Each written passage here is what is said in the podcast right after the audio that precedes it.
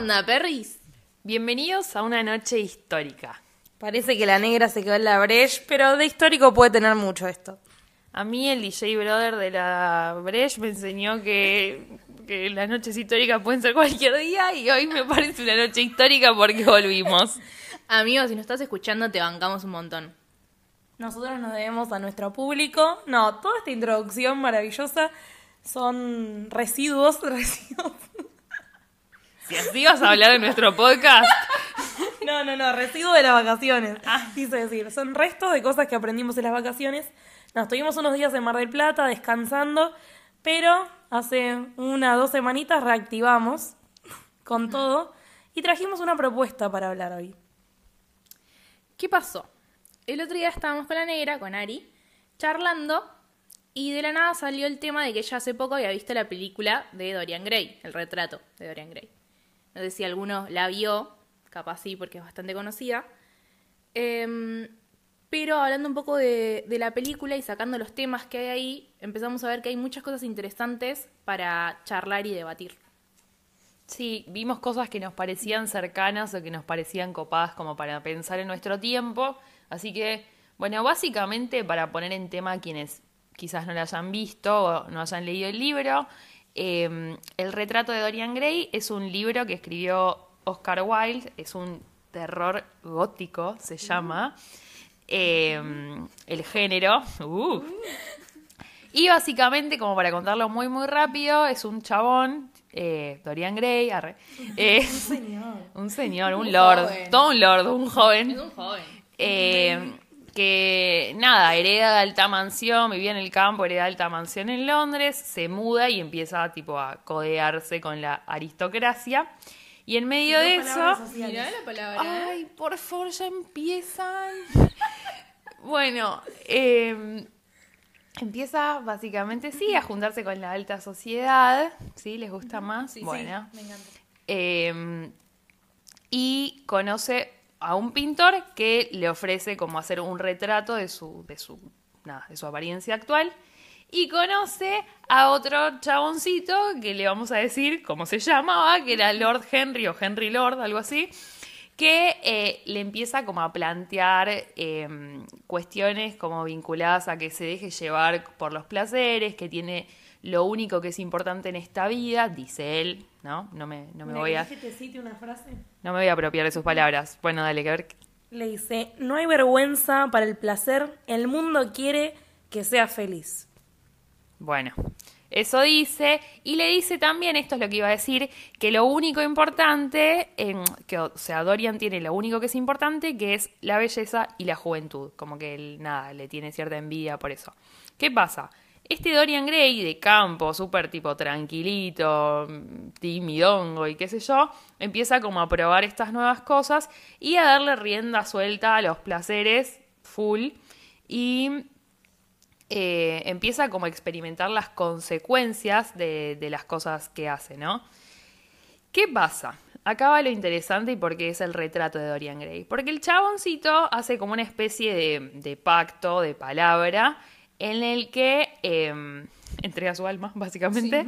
Entrega su alma para que, eh, digamos, el paso de los años y la consecuencia de sus actos no se viera en su apariencia, sino que empezara a... eh, ¿Cómo sería? Como a retratarse en el cuadro, sí, tipo a reflejarse. Claro, tal cual. En el cuadro. Entonces va pasando que nada, el chabón se va de viaje, ponele 20 años, algo así, 15, 20 años, vuelve, todos están re viejos, demacrados, él está igual impecable y el cuadro va tipo poniéndose viejo, feo y con tipo an- gusanos, bichos Sí. eh, y qué sé yo. ¿Y qué hace este tipo?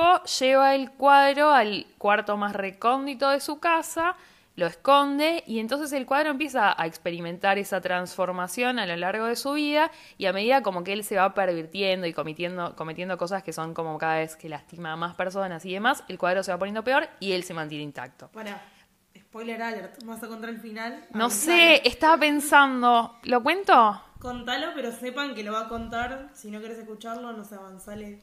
¿Cuánto? ¿Un Uy, no. No, no, avanzaré 20 segundos. Bueno, lo voy a spoilear. Eh, básicamente termina en que eh, este Dorian Gray se, se enamora de una piba, ¿no? Mucho menor que él, eh, porque bueno, él tiene esta apariencia tan joven, y decide como terminar con esto, con esto que lo venía atormentando tanto del cuadro y demás, queriendo tipo romper el cuadro. Y cuando va a romper el cuadro a esa, a esa habitación, bueno, despelote, despelote y catapúfete. Y chao, Dorian. Y chao Dorian Gray. que murió. Sí.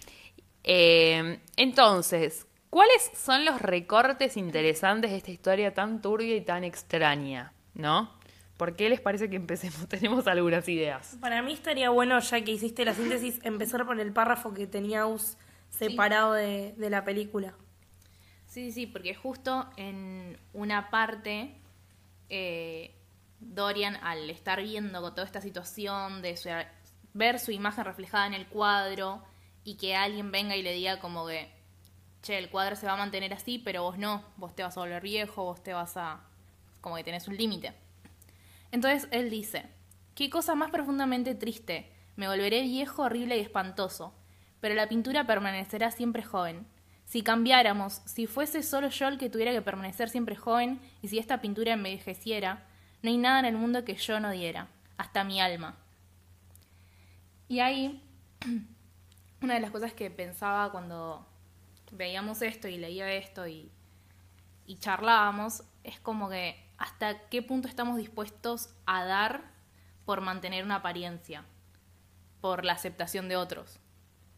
Porque a veces no sé hasta qué punto también somos conscientes de que todo lo que hagas o no hagas te termina afectando a vos internamente, como le pasó a él, claramente.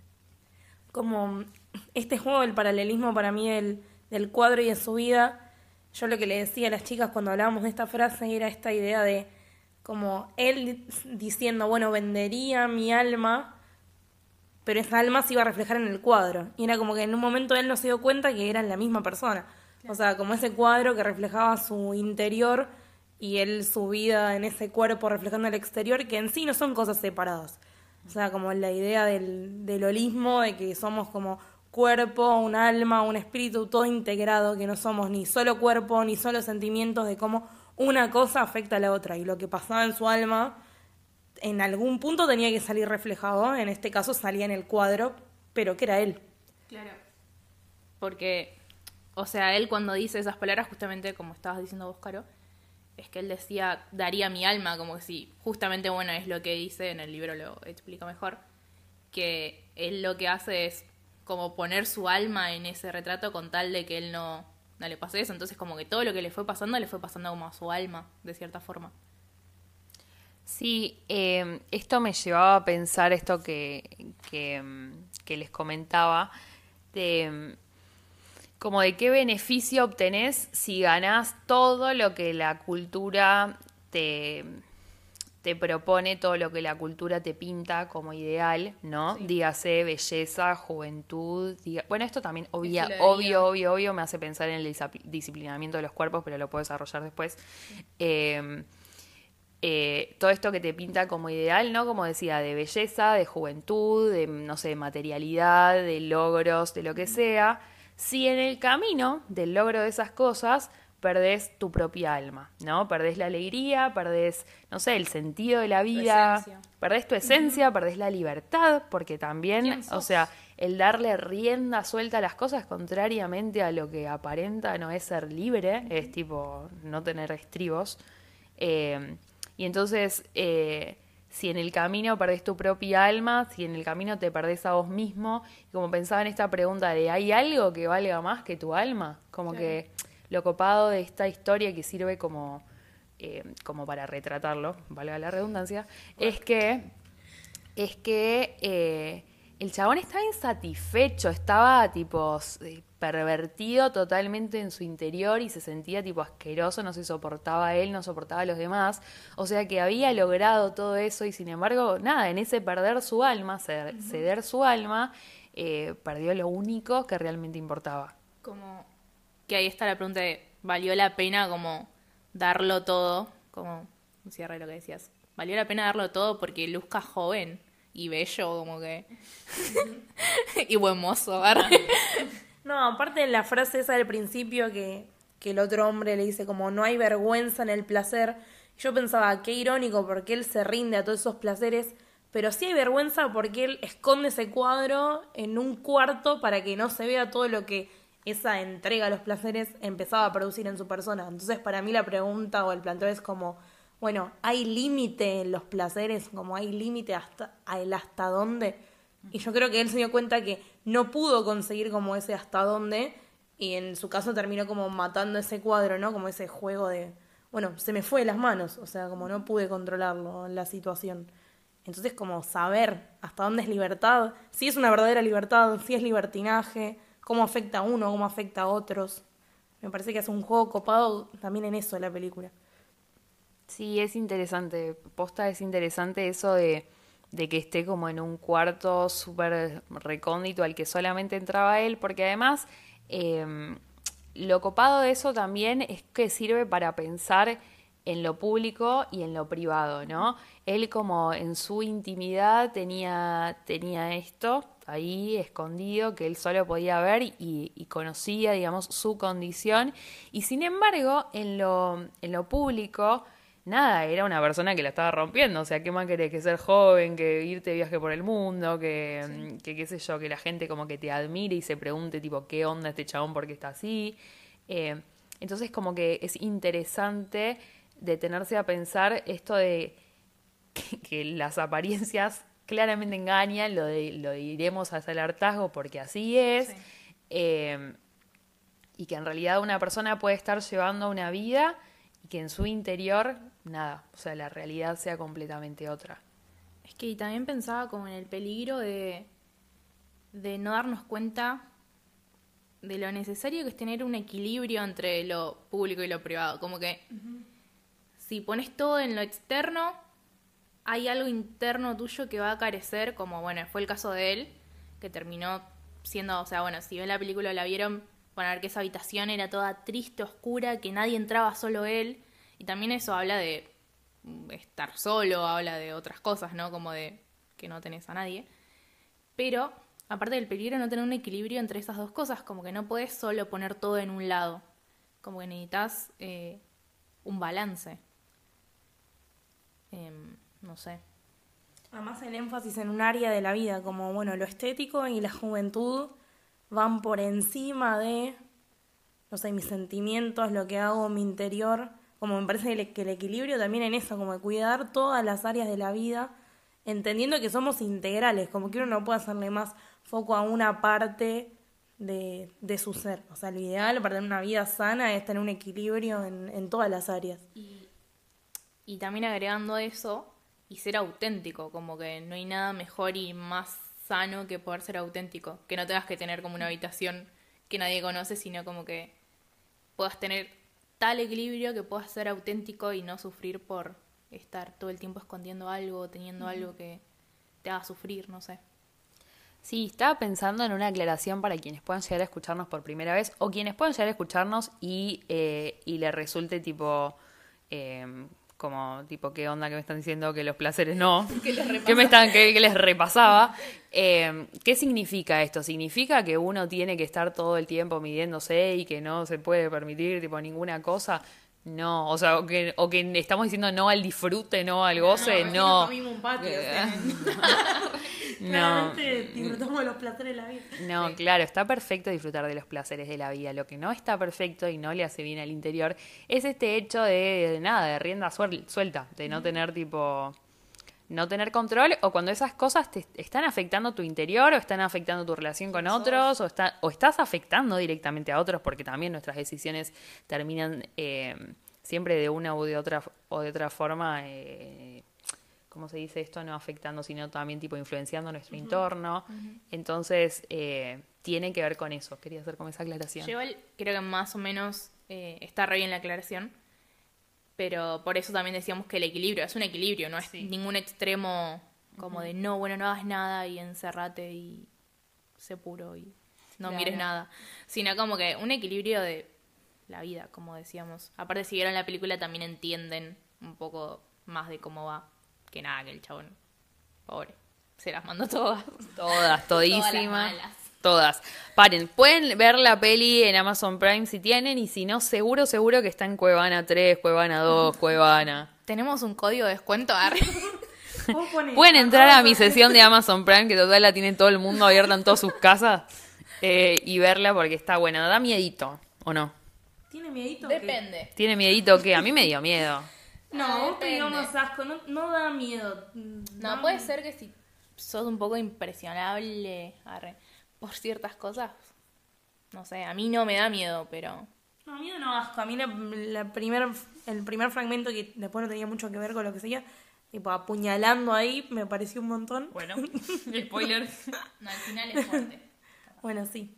Pero no, hablando de esto, si puedo leer una cosa que me acordé. Pero claro, reina.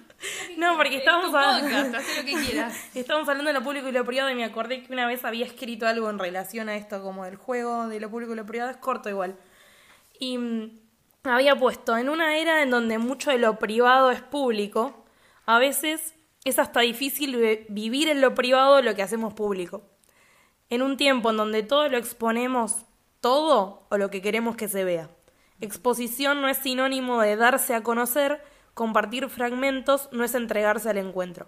Mostramos una cosa y vivimos otra, o mostramos una cosa de tantas otras. En lo privado es diferente. ¿Será eso la hipocresía tener fragmentada la vida? ¿No? Como que a veces uno muestra solo fragmentos y muchas veces lo que mostramos en público ni siquiera lo vimos en lo privado y muchas veces nos, nos cuesta mantener la privacidad y exponemos todo. Entonces también ese equilibrio que en esta época tan tecnológica y virtual y donde cuanto más expones, más reconocimiento hay, pero lo que expongas tiene que ser joven, lindo, adecuado, que se enfoque en la cultura, medio que juega con esto que, que cuenta la película. Mientras tanto, vos quizás atrás de todo eso que se muestra, tenés un cuadro pudriéndose en una habitación. Entonces como Sí, es que es re interesante ahora que, que dijiste esto, me llevó a pensar en que, nada, hablamos mucho de lo que te propone la cultura, lo que, lo que nos dice la cultura hegemónica, lo que diga la sociedad, lo que esto, lo que lo otro, y sin embargo, eh, tipo, ¿quién, quién sigue la cultura, quién es la sociedad, somos nosotros mismos, y eso se ve muy claramente en las redes sociales, porque nada, los usuarios somos consumidores, pero somos también productores de contenido. Entonces ahí en esa, en esa producción y consumición de contenidos que se reproduce justamente la cultura, vos elegís y vos aportás a eso. Entonces como que nada, está bueno pensarlo. Y pensar también que en realidad, si, si te pones a analizar, probablemente los días que más disfrutaste, los momentos que más disfrutaste, te olvidaste de publicar. sí, sí, está bien. Sí, sí. Eh, y también, escuchándolas hablar, eh, pensaba en por qué me parece tan importante volver a hacer hincapié en, en ser auténtico. Como que me parece una palabra que es tan grande y tiene tantas cosas y que a veces nos cuesta tanto ser como de eso, simplemente ser y estar con lo que somos y con lo que tenemos. Y eso. Como que no, no forzar nada, no obligarnos a nada, mismo como decías recién, capaz no obligarnos a subir una selfie linda de la merienda que estamos teniendo con los amigos, sino como lo que te salga. Y si quieres hacerlo, hacelo, pero como no que te salga desde el lado forzado, sino de que quiero compartir este lindo momento, no sé. Pero eso, de que a mí me parece tan importante el poder ser auténtico y el poder sentirte auténtico. Como que creo que la vida te cambia muchísimo y como que, no sé, lo siento como que respiras mejor, no sé cómo decirlo. Sí, es una libertad, es una libertad, obviamente. No, aparte, igual este proceso de el ser auténtico me, me gusta pensarlo de que para poder llegar a ser auténtico necesitas conocerte. Y viéndolo en la película, o sea, Dorian que llega a ese pueblo, entra como en un ámbito nuevo y siento como hasta que ni tiene la chance de conocerse. Siempre se conoce a través de la mirada de otro. O sea, en el cuadro, como lo veía aquel que lo pintó. Después se veía a través de los consejos que le daba el Lord. Se veía como lo veían esas mujeres. Entonces él empieza a construirse desde todas las otras miradas, pero yo creo que en ningún momento se puede conocer desde él mismo. Y qué fuerte ese como el perderse tanto en otros que nunca llega a ese ser auténtico. Y agregando eso como de que ahí sale eso de tener la mirada distorsionada de uno mismo y de tu alrededor, por, como decía Caro, ver eh, desde otros puntos de vista y no desde vos mismo, y no pensar o ser desde vos mismo, sino desde otros. Y ahí es donde sale la mirada distorsionada y ahí es cuando empiezas a ver todo mal y a verte vos mal y ya ahí te empiezas a perder. Y empiezas a perder el foco y el camino y quién sos. Sí, y también em, esto de, de tener cuidado con qué voces le vas a escuchar o a qué voces le vas a dar eh, autoridad en tu vida, ¿no? Porque em, dentro de la historia nada, o sea, el que empuja, digamos, básicamente a, esta vida de, de, los placeres y únicamente los placeres, o de puro hedonismo, básicamente, es este Lord Henry, ¿no? A Dorian, que le empieza a dar consejos como de la vida que a él supuestamente le hubiera gustado vivir. Entonces, como desde ese lugar de, de medio, no sé, persona no contenta con su vida, eh, empieza a aconsejar a este pibe y este pibe sigue todo al pie de la letra o más y eso lo lleva como a, a nada, a desbarrancarse absolutamente. Y hay una frase copada que el pintor Basil, el que le hace el cuadro, le dice a, a Dorian en un momento y es esto de, le dice, no deberías creer todo lo que dice Harry porque ni él no, lo cree. Y esto como de me hacía pensar tipo, che, pará, pero si este Lord Harry, Harry era Henry, bueno, ese. Henry, bueno, ese chabón, eh, si tanto cree en esa filosofía de vida o esa es su ideología, ¿por qué no la siguió? Porque no se animó, porque se dio cuenta que no iba, porque no sé, lo que sea. Pero esto de no creas todo lo que te digan así, tipo, tomando, tomarlo sin, sin pensarlo, sin masticarlo, sin qué sé yo. Sí, como que repitiendo un poco lo que decíamos antes, por eso es tan importante el vos conocerte a vos mismo y entender vos qué pensás y vos quién crees que sos y vos qué crees que está bien o mal.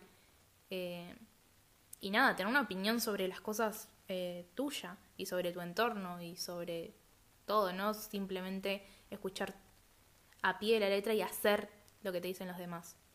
Sí, esto de permitirse pensar y darse a uno mismo como esa Em, como esa autoridad de que tu experiencia de vida es válida, de que tu subjetividad es válida y no solamente como aceptar las cosas que, que vienen de afuera así como llegan, como que entren directamente, sino permitirse ese proceso, ese tipo desgranar todo y quedarse con lo que sirve y no lo que no, darle una vuelta de tuerca o lo que sea. Y pensaba también en que la otra cara de esta misma moneda es que este pintor, que, bueno, le dice esto, este Basil que le dice eso, también era como la persona que lo confrontaba cada tanto y que le decía básicamente, está flasheando, ¿qué estás haciendo con tu vida? Estás lastimando a los demás, que esto, que aquello. Eh, y obvio que a Dorian no le copaba hablar con esta persona, no le copaba escuchar estas cosas, porque no era eh, lo que quería estar escuchando. Entonces, eh, nada, también esto de que a veces los que te dicen lo que no te agrada te están cuidando también y que no hay que, eh, ¿cómo decirlo? No hay que como descartar esas voces o subestimarlas directamente, sino también, justamente, o sea, permitirse este proceso de, bueno, tal vez hay algo copado acá. Sí, para mí, o sea, para mí va por ese lado. Cuando hablaba del de conocerse a uno, pero también está bueno tener voces de referencia o gente que te marque cosas pero siempre sabiendo desde dónde. O sea, alguien que te lo hace desde el amor porque te quiere ver mejor y no ese que quizás te va a dar un consejo acariciando tu mala jugada, como sí, dale, que vas bien y vos ves que cada vez te hundís más, te hundís más. Decir, bueno, ¿con quién me estoy rodeando también, no? O sea, si me rodeo de gente que cada vez me hundo más, me hundo más y termino en un pozo más profundo, quizás debería escuchar las otras voces que me dicen, che, hay algo de esto que, que no va bien. Eh, pero bueno, ahí está un poco uno también de decir, bueno, ¿qué estoy haciendo con mi vida? ¿A qué voz le estoy dando lugar en mi vida? ¿Y qué lugar me estoy dando a mí? O sea, me parece que va a un conjunto de las dos cosas. Lo hablamos en otros episodios como somos seres sociales, necesitamos de los otros. El consejo está bueno, pero siempre de parte de quién. Porque hay gente que meten, como hacía este Lord, como sus miedos, sus expectativas falladas, su, no sé, temor a afrontar situaciones, su ganas de hacer cosas que no pudo hacer en él. Y otra voz que le decía, che, salí de ahí. Entonces, bueno, son diferentes, eh, creo, voces y está bueno tomar las que están buenas. Por eso pienso también que es importante hacer como el capaz difícil acto de ver quiénes son tus influencias, o sea, porque las personas con las que te rodees de alguna u otra forma te van a influenciar y te van a impulsar o frenar o lo que sea ciertas cosas.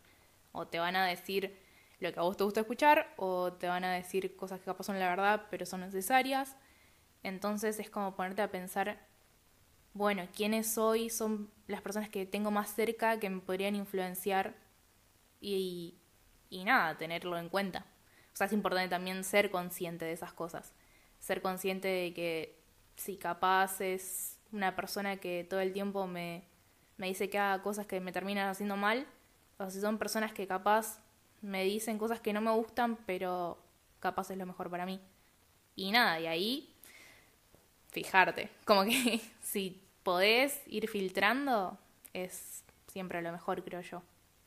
Sí, eh, eso presenta también un desafío y es el de reconocerse también uno como una persona que puede estar viendo en el otro, en una persona querida, en una persona amada, llámese amiga, amigo, familiar, pareja, whatever, lo que sea.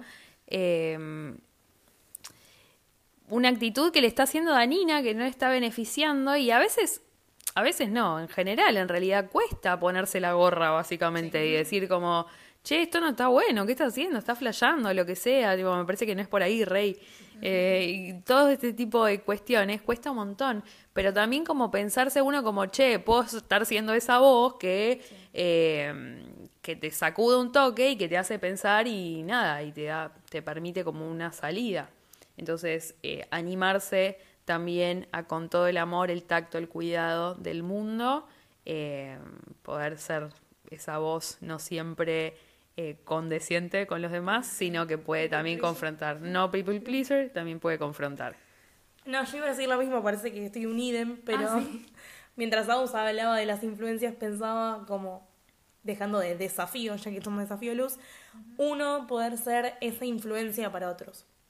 Como decir, bueno, soy la persona que es buena influencia con los de su entorno en el lugar donde esté y la que puede marcar en amor la verdad, ¿no? No vas a ir a tirarle con de todo a la persona porque eso lastima más de lo que ayuda, pero, pero con amor y las cosas bien dichas, yo creo que el otro toma el consejo. Y quizás no es al corto plazo, quizás a la persona le cuesta procesarlo, se toma su tiempo y después dice, che, ¿sabes qué? Viene a los dos años, tenía razón, me costó laburarlo, pero lo entendí. Y para mí uno no se arrepienta ahí de, de ser la persona que dijo la palabra justa, cuando todos los otros solo acariciaban el felpudo como, bueno, seguí, seguí, seguí hasta que te la diste. Yo prefiero ser de el amigo que puede, el que habla, y después, bueno, si el otro se la quiere dar, que se la dé, pero que en un futuro diga como, gracias por haber estado. Sí, uno además se acuerda siempre de la persona que le dijo la verdad, básicamente. Y después como que tomas el... No sé, me pasa, tipo, estoy pensando en una persona en particular, y es Carly, es nuestra amiga Carly, que no tiene ningún pelo en la lengua para decir las cosas nunca. Y a mí me pasa en particular que, que nada, yo sé que lo que le pregunte a ella me va a responder lo que piense de verdad y lo que crea que es mejor para mí, y no endulzándome los oídos nunca jamás, sino buscando nada, lo que es mejor. Y eso también, o sea, me hace depositar en ella una confianza y una, nada, tranquilidad de que lo que me va a decir va a ser como, como sincero, ¿no? Pienso que uno se acuerda de esas personas de esa manera y después lo- para el futuro también lo toma. Claro. Entonces, por eso en resumen es importante ser consciente de las dos partes, como siempre decimos, como que ver qué personas tenés cerca y si no también buscar personas que te hagan bien para tener cerca y también ser una persona que tenga esa actitud o buscar ser así y, y nada, después rever si sos un pintor o sos un lord. arre. Y como para ir cerrando cosas que, que tienen que quedar sí o sí de este podcast son que básicamente nada vale más que nuestra alma, nada, nada de lo que nos imponga la cultura, ni nosotros mismos, ni lo que sea, vale más que eso. Eh, y bueno, Y nada, también en resumen como que, que cuida tu interior tanto como querés, que querés cuidar tu exterior. y poder hacer un balance de eso, un equilibrio, ver tu entorno. Claro, no vaya a ser cosa que te des cuenta que tenés en el cuarto más recóndito de tu, de tu interior guardado un cuadro que, nada, que no se ve en la apariencia, pero se ve ahí. Que se cae a pedazos. Que se cae a pedazos. Estar re feo el cuadro, si lo ven, se asustan. O sea, una juventud eterna con un interior pudriéndose no sirve de nada. Ese es como el resumen de la película. O sea, cuídate integralmente, no te pongas máscaras y si es necesario ir a limpiar el cuarto, agarrar el cuadro y, y limpiarlo. Y no vendas tu alma. Y no vendas tu alma. Y estamos para irnos, ¿o no? Estamos para irnos, estamos yendo, se fue, se fue, se fue. Bye.